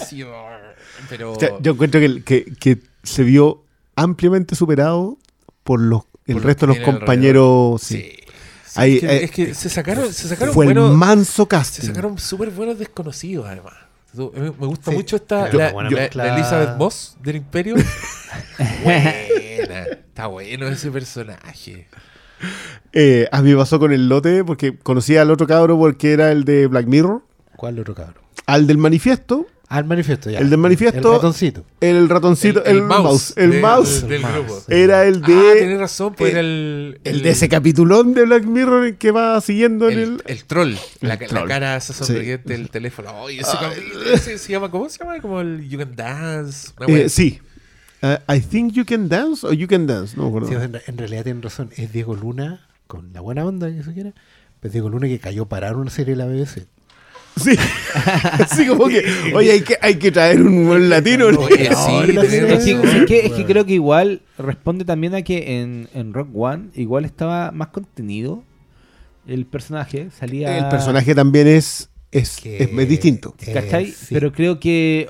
Y, él, y él va respondiendo a lo que le pasa a Gin Erso. Sí, po. Y, ¿Cachai? y- y por eso funciona mejor que lo que funciona aquí. Pero creo que el- la evolución que ha tenido entre el cambio entre el primer episodio y ya lo que va en el 7, a mí me gusta mucho más el, el Andor del 7, así que tengo expectativas de que el de que puede haber una mejoría a medida de que la causa, el compañero se vuelva Sí, se vuelva que, más compañero. Es que igual, igual hay otro mérito ahí porque ya, puedes decir, perfecto, mi actor principal no es bueno.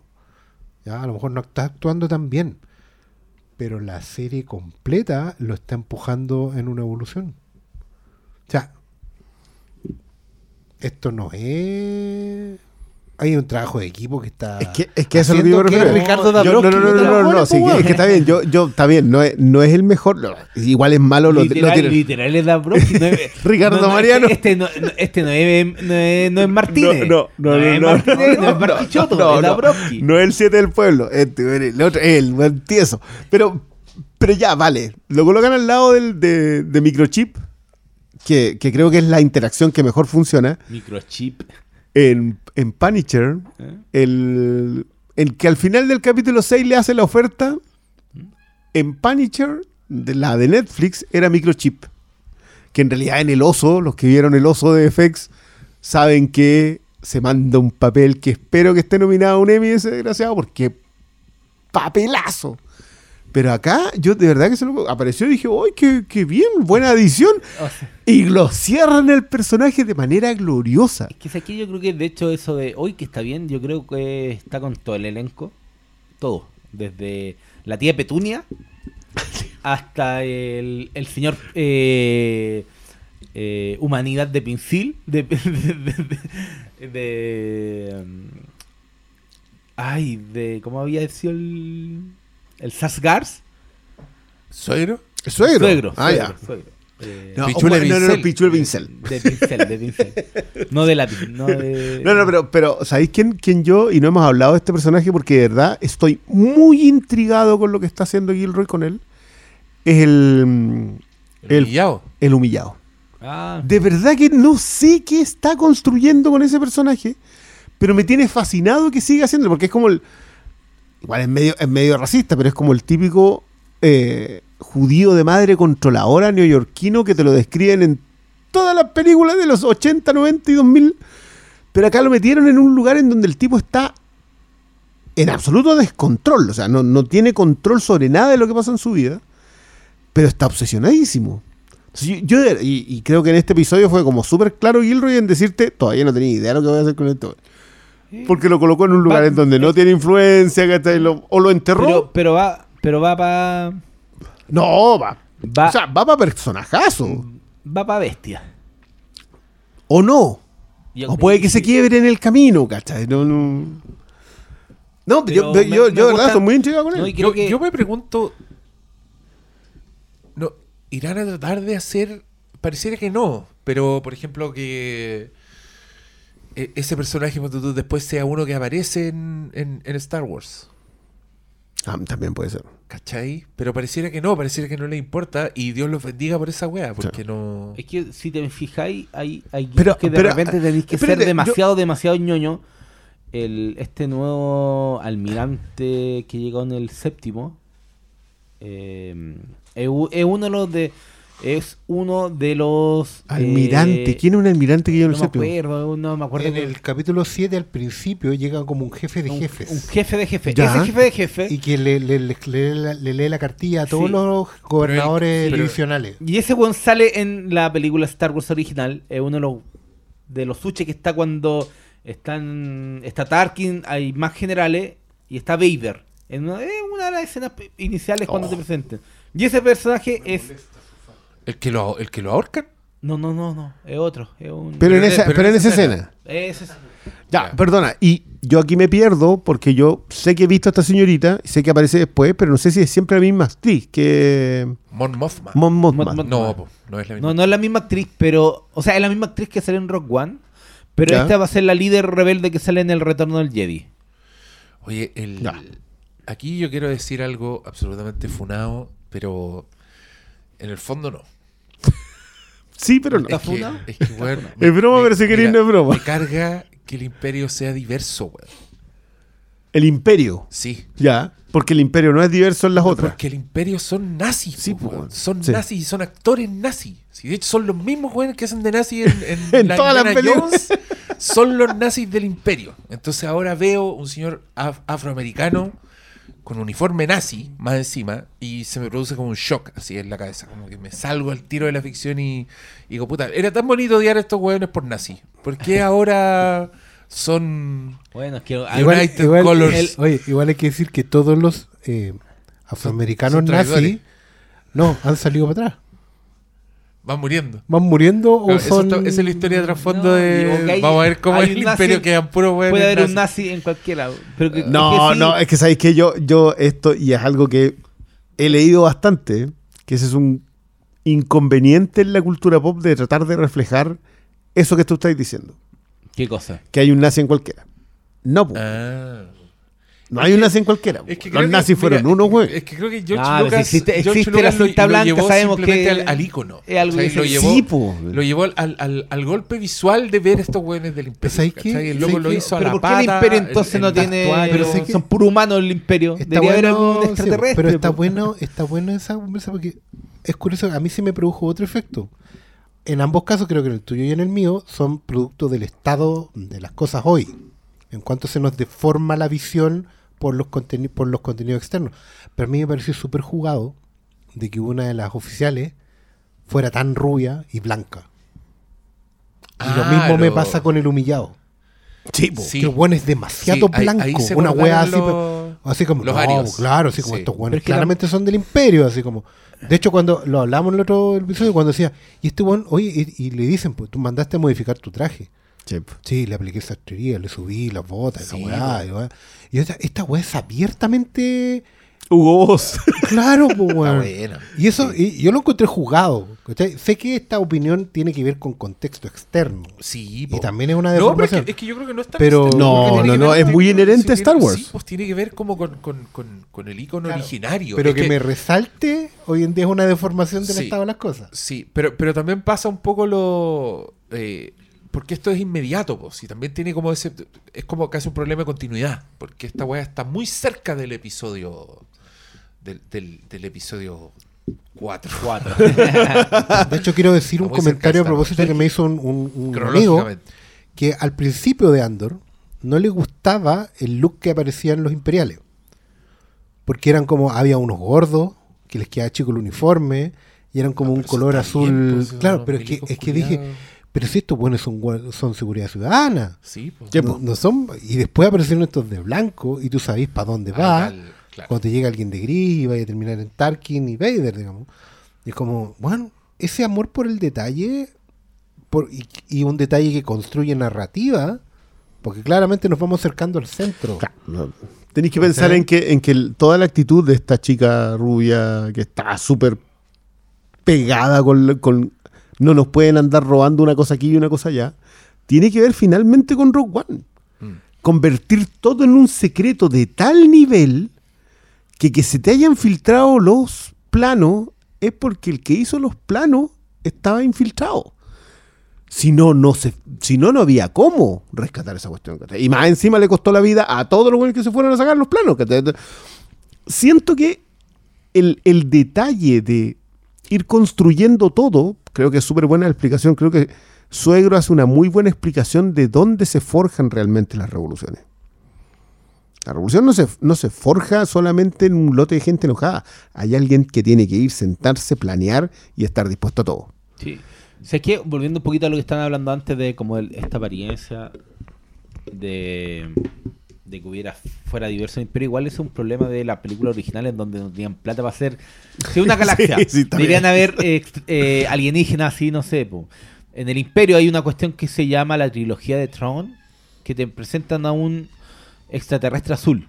Creo que lo van a meter ahora en, en, en Ahsoka porque obviamente ese personaje lo recuperaron de unas novelas que eran ya no están dentro del canon, pero lo incorporaron poco, en Star Wars ¿en- Rebels. ¿En dónde era eso? ¿En qué parte del imperio?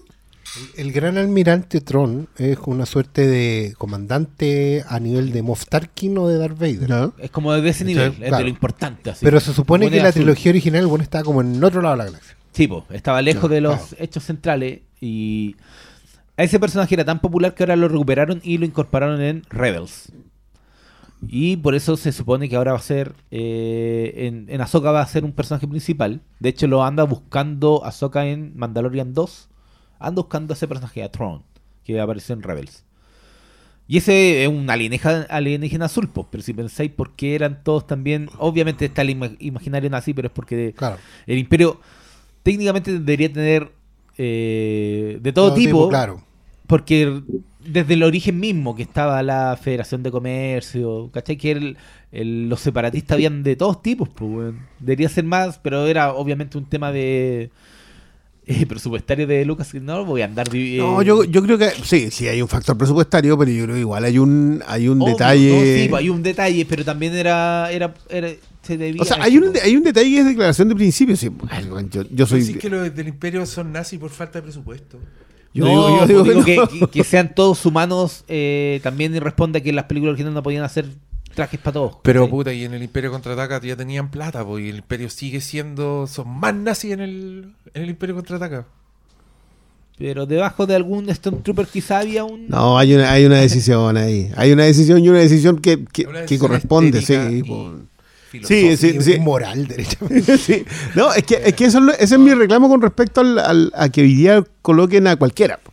Si, si van y, te colocan a puros blancos rubios, yo entiendo por qué.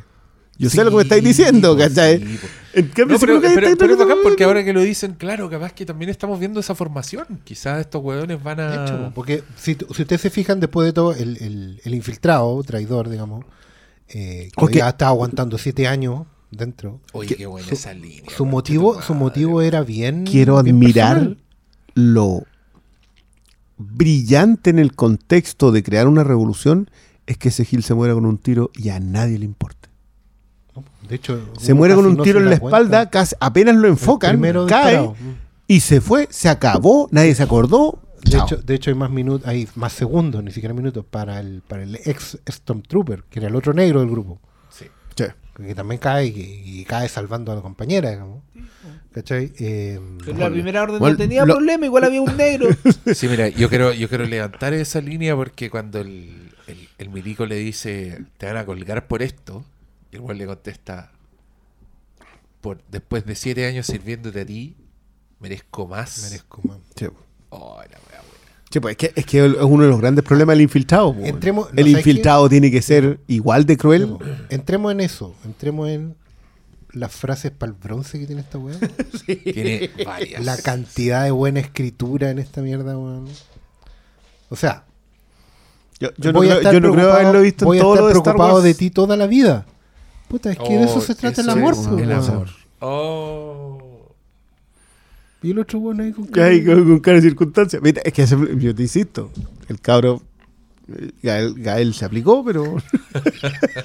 pero no hubo caso. No, no. No, yo, se lo comieron con zapatos. sí, bueno, hasta la Adria Arjona. man. De hecho, la segunda, quiero, quiero admirar la segunda aparición de Doña Adria, porque ya las primeras a mí me gustaban mucho, pero yo, yo lo, lo mencioné en lo, en, en la anterior. Creo que construir un personaje que queda así de sentido contra el sistema. Porque perdió Ella todo. Tiene, tiene todas las razones del mundo. perdió porque el loco con el que se había enganchado ya termina siendo un traidor, delata a un ex, le, re- le destruye la operación, ella no sabe muy bien dónde queda y más encima después van y le sacan la cresta para tratar de sacar la información que no tiene. Claro. Entonces, Y el otro se arrancó. y el otro más encima se va a turistear y con otra mina anda metido que anda a comprar ese es un personaje que encuentro que está muy bien. Ojalá que siga igual de bien desarrollado. Pero, pero por el amor del cielo, denme, denme algo más del obrero. denme una. da- da- dame- muéstramelo después nomás. El tipo ya armado, entregado completamente a la revolución. La, el suegro tiene muchas frases buenas. Con Mon Monma las los comentarios. Lo de Mon Monma con el banquero. Con el banquero en este episodio fue. ¡Ay, buenísimo! Todo porque no se dijeron nada. Ninguno de los dos reconoció que está metido hasta la creer que mi- cacha. postura es demasiado. ¿Cómo era? Eh, Extremista para tu punto de vista. para tu punto de vista. Claro, no, y creo que la construcción. Y de hecho, escena Pero caché que eso, nosotros lo comentamos, que esto no es una película de, de- O sea, sí, tiene contextos de Heist Movie, pero esto es una película de espionaje, del espionaje de la vieja escuela, en donde nadie se dice nada. Y esta weá es la resistencia francesa. Claro. Mucho. Esta weá eso, tiene o sea. muchísimo de la resistencia francesa. Son weones que se están armando a plena luz del día, pero, pero saben lo que es, por ejemplo, yo te muestro la piedra en la mano para que no veáis el cuchillo que va a tu cuello. Qué buena frase esa, esa weá es pura guerra. Esa weá es puro matajar. Eso lo aprendí yo de Palpatine. Mientras eso, lo aprendí de Palpatine. Hay un artículo bien bueno que Pero compartí hoy día en redes donde hablan justamente que eh, este espíritu que había en Phantom Menace de construir por debajo eh, es algo que eh, el personaje de suegro aprende de Palpatine finalmente. Y, cuan- y es súper importante cuando él dice, necesito que Palpatine esté enojado. Chipo. No, porque, y conecta con el discurso de Maus, digamos, que, que- que durante su manifiesto y sus conversaciones con Andor le dice, Juan, si el imperio, para el imperio es mucho más fácil ocultarse detrás de 150 tropelías y abusos, ¿cachai? Pequeña. Porque con esa weá normaliza el abuso. Y tú, y tú crees que ya el estado de las cosas es así. Yo no quería mencionar, pero ya no puedo, dejar de pasar por alto el cómo esta serie nos está hablando a nosotros como ciudadanos de Chile en el Sí. 2022. Sí. Esta weá es. Yo no, no sé, la mandaron a hacer, weón. ¿Cachai? Y, y- y- y no quiero profundizar todavía en eso porque no ha terminado. Pero creo que es la reflexión que necesitábamos después de pasar por los procesos que estamos pasando. Pero también de, de, eh, y aquí a título personal, de, también de un estado del momento etario en que me encuentro, digamos. O sea, porque miráis para adelante, miráis para atrás y veis como la misma distancia. Entonces, ha- hay un, hay un momento en que tú sentís que es bueno mandar a todos a la mierda, digamos, y jódanse con su... ¿Qué me con importa a mí? Váyanse a la Eh, mierda. a mí no me queda suficiente tiempo y ya he gastado demasiado tiempo, ¿cachai? Y esta weá, a través de la ficción y el entretenimiento, está conversando con, no solo conmigo, sino que con, con toda un- una generación que estamos parados en un mundo que ya no es bisagra, ¿cachai? Que nosotros ya dejamos atrás el siglo XX. Y estamos viendo el nacimiento del siglo XXI. ¿Y el siglo XXI qué es? ¿Es el imperio? Hasta, donde, hasta donde estamos parece que sí. ¿Y cómo vamos a lidiar con este siglo XXI? Entonces, y ahí como que, si alguna vez George Lucas hizo una, una gran alegoría, más que metáfora, una gran alegoría de lo que había sido su década del 50 y del 60, la guerra Corea, Vietnam, El imperialismo norteamericano. el- claro, y para dónde iba, puta, agradezco que haya gente que esté tomando el hilo para, para llevarlo al tiempo de hoy día, a nuestra generación, a, a gente que, que se tiene que hacer cargo de cosas, ¿cachai? Los que están sobre los 40, los Gen X, eh, que son menos que los boomers, digo, los boomers ya están entregados. ¿no?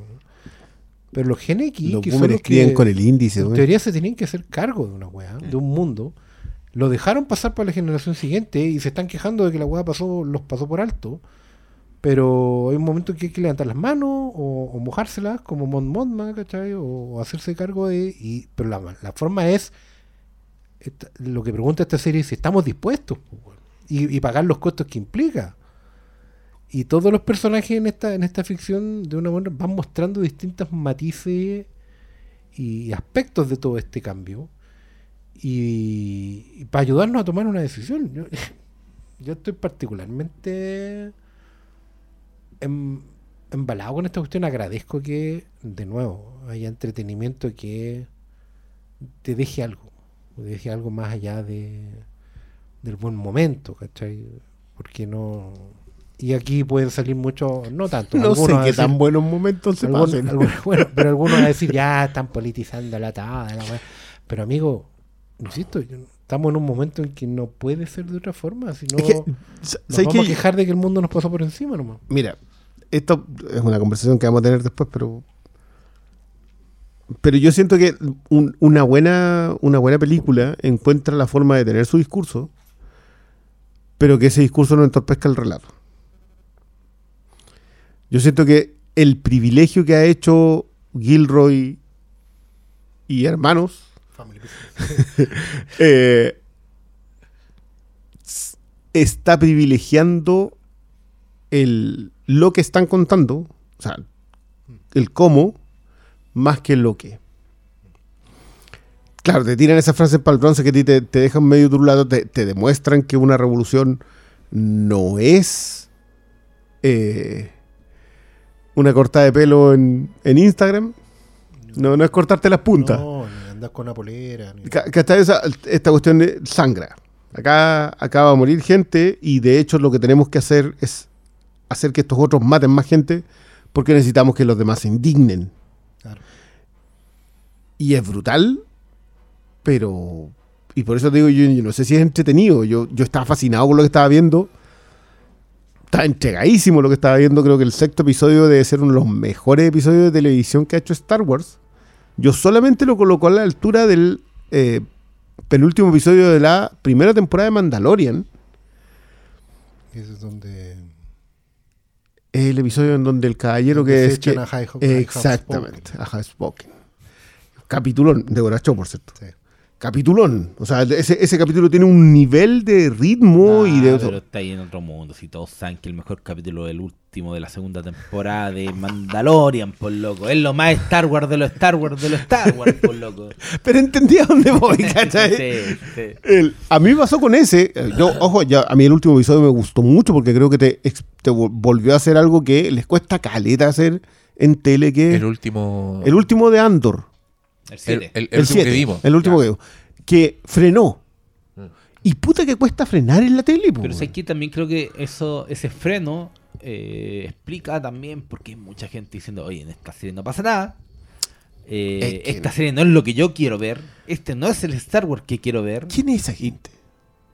Está lleno. Puta, de hecho, es son los mismos que aplaudían los peos de. y- y- no, y de hecho, cuando No te ponía a ver eh, los índices de audiencia, lamentablemente Andor es la serie Star Wars menos vista. La menos vista. Menos vista que Obi-Wan. Menos vista que, obviamente, que las Mandalorian. Está muy baja. Que, que eh, las, que las 2.5 temporadas de que Mandalorian. 2.5, inclusive que esa, ¿cachai? Eh, está siendo eh, muy poco vista y me, ha- me ha tocado ver en, en redes sociales los comentarios de esta serie no avanza, esta serie de pega. Y también he visto ese comentario de este no es el Star Wars que me gusta, para dónde va esta cuestión. No, ¿Qué no, es que, es que yo, yo le Y respeto esa y- idea y- del, de que esto no es, de que esto le, le hace, voy a poner aquí, estoy, No, haciendo, estoy haciendo comillas, Lo puedo ver. mal a Star Wars. Yo puedo verlo. Yo, yo entiendo qué es lo que tú estás viendo que hace que consideres que le hace mal a la cuestión que, amo, que amáis. Puedo entenderlo. Creo que es bien inmaduro de tu parte ver eso. Porque si, si eso es lo que estás viendo, no estás entendiendo de que una muy buena historia tiene prima, tiene, tiene, tiene Pero- aspectos, tiene... También responde al, al- a esta cuestión del fandom No. o, o cómo las audiencias responden. Pero a lo todas estas cuestiones que ya Mira, están marcadas como- desde el universo seriado, ¿cachai? Todas las cuestiones que Como, hemos visto. como fan de DC, por lo menos le envidio que tengan fandom. No, pero responde a ese, ese tipo de cosas, pero también creo que cosas como este fenómeno del que estábamos hablando eh, no hacen sino elevar la narrativa de Andor. Es que Y a al eso, a final eso justamente. eso- y eso al final lo que para mí prima, claro, no, no es lo que te, te va Es a que- gustar a ti, no es, el- no es la misma serie que, que quieres ver, o a la que estás acostumbrado inclusive.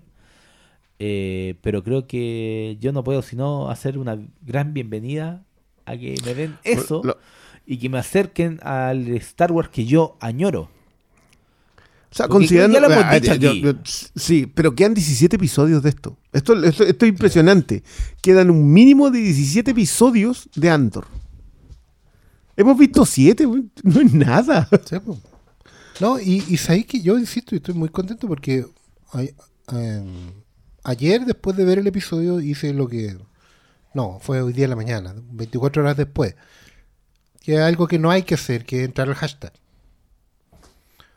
De, Ah. de partida entré al hashtag de Andor porque me sorprendió, porque apareció un hashtag de Andor. Bueno, había aparecido desde, desde que se estrenó el primer episodio. Los tres primeros episodios. Y el hashtag de Andor era sorpresivamente positivo. ¿Cachai? Era como los que entraban a comentar con hashtag, que probablemente son los únicos que quedan viendo, es cierto, pero estaban todos muy apasionadamente satisfechos. O sea, no, no una weá así como, oh, igual va bien, estoy esperando que prenda. No, la weá es, weón, lo que estoy viendo ya. ¿Cachai? Y, y lo que estoy viendo está a otro nivel. La weá está buenísima. Eh, Y, y siento que eso es Pero perdona, de- ¿se puede apreciar eso cuando, cuando uno está tan metido en un en un fandom, en un gusto, en una, en una franquicia, etcétera? ¿Se puede apreciar, sabes que esto puede que no sea, no tenga exactamente el espíritu que yo quiero, pero igual está bueno, está Yo- bien no, yo creo- contado? Yo creo, que igual hay un filtro ahí. Hay gente que se quedó porque algo se le movió dentro. Ya. Son los menos, sí, son los menos. Hay mucha gente que se debe haber bajado de esto. O que ni siquiera se ha subido. Yo creo que son más los que ni siquiera se han subido. Yo creo que hay mucha gente que dice, no, no quiero ver esta weá porque ya sé cómo termina. Argumento idiota número uno. O nadie pidió esta serie, no es un personaje que yo tenga considerado. Otro argumento del orto. ¿Cachai? Eh, ¿Y por qué no? Nomás porque no, no está Filoni detrás, que deben ser los menos. Pero los que se han ido quedando, se han ido dando cuenta que esta weá no tiene, no tiene fisuras, no se le escapa nada. Todo está súper bien orquestado, todo está súper bien armado en general. Y lo que no todavía no hemos, eh, piezas que todavía no han cerrado, tú tenés, por ejemplo, el, el humillado que le decíamos acá, ¿cachai? Eh, la misma Adria Arjona, el robot, el Wally que tiene, por nombrar personajes. Eh, todo- tú sabés que de una forma u otra van a. Porque, por ejemplo, después de este episodio, tú te vas dando cuenta que, claro, Andor no es un revolucionario aún, no está convencido de nada. Pero en su entorno, todo el mundo se está convenciendo. ¿Cachai? Adria Arjona, su mamá, eh, ni hablar de Skarsgård o Mon Mothma, todos se están convenciendo. Incluso sus rivales, po. Sí, po. ¿Cachai? Por lo, eventualmente la, la, la gobernadora y, y el humillado se están convenciendo de que a- a- hay un- una razón por la cual entrar derechamente en guerra. ¿Cachai? Eh, todos menos Andor. weón. y, y esa construcción es lo que va, va dándole riqueza narrativa a la, a la historia. Y creo que por eso hay algunos personajes que tienen olor a gladiolo por lo mismo. O sea, yo- que... Yo parto la Todo, que aquí se ¿no? salva Andor nomás. Hasta. Mon Mothma, porque sale en el regreso al Jedi. Ah, ya. Y sería, y sería, lo único, son los únicos, porque. O sea, no, no, y veamos y, y cuéntalo como queráis. Me mismo si te lo echáis, los jubiláis, los dejáis en una isla paradisíaca, pero si me los seguís contando así, vos, dale, yo, yo estoy en plan, vos dale. Ya, ya llegué a ese momento No, y eso, y- créeme que nos pasa muy seguido. Llegamos a un momento en que tenías a tu personaje entrando a la cárcel. Y la cárcel siempre es un turning point en cualquiera de estas historias. Y condenado a 12. 6 años. 12 el patíbulo, ve, todo. No, el otro puede, el siguiente episodio puede partir seis años, seis años después, tranquilamente. No, te pasaste, pues. Si está cinco años antes de Rock One. No, se- Ah. se, se va a escapar de la cárcel. De alguna Y- manera se no, va a escapar. entonces ya, te- ya te tiraste. Pero ahí tení. ahí La matemática ¿cachai? lo confirma.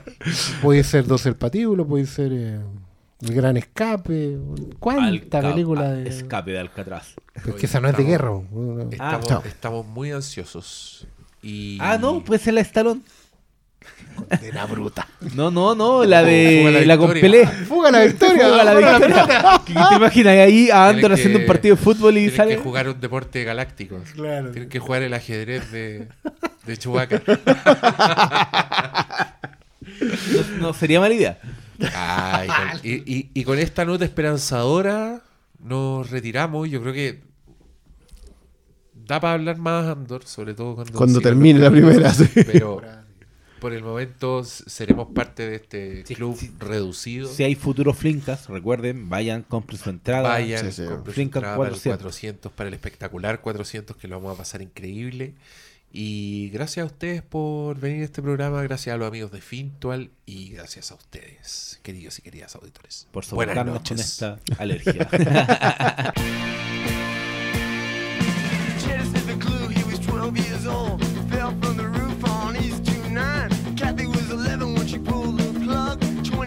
cigarettes and a bottle of wine.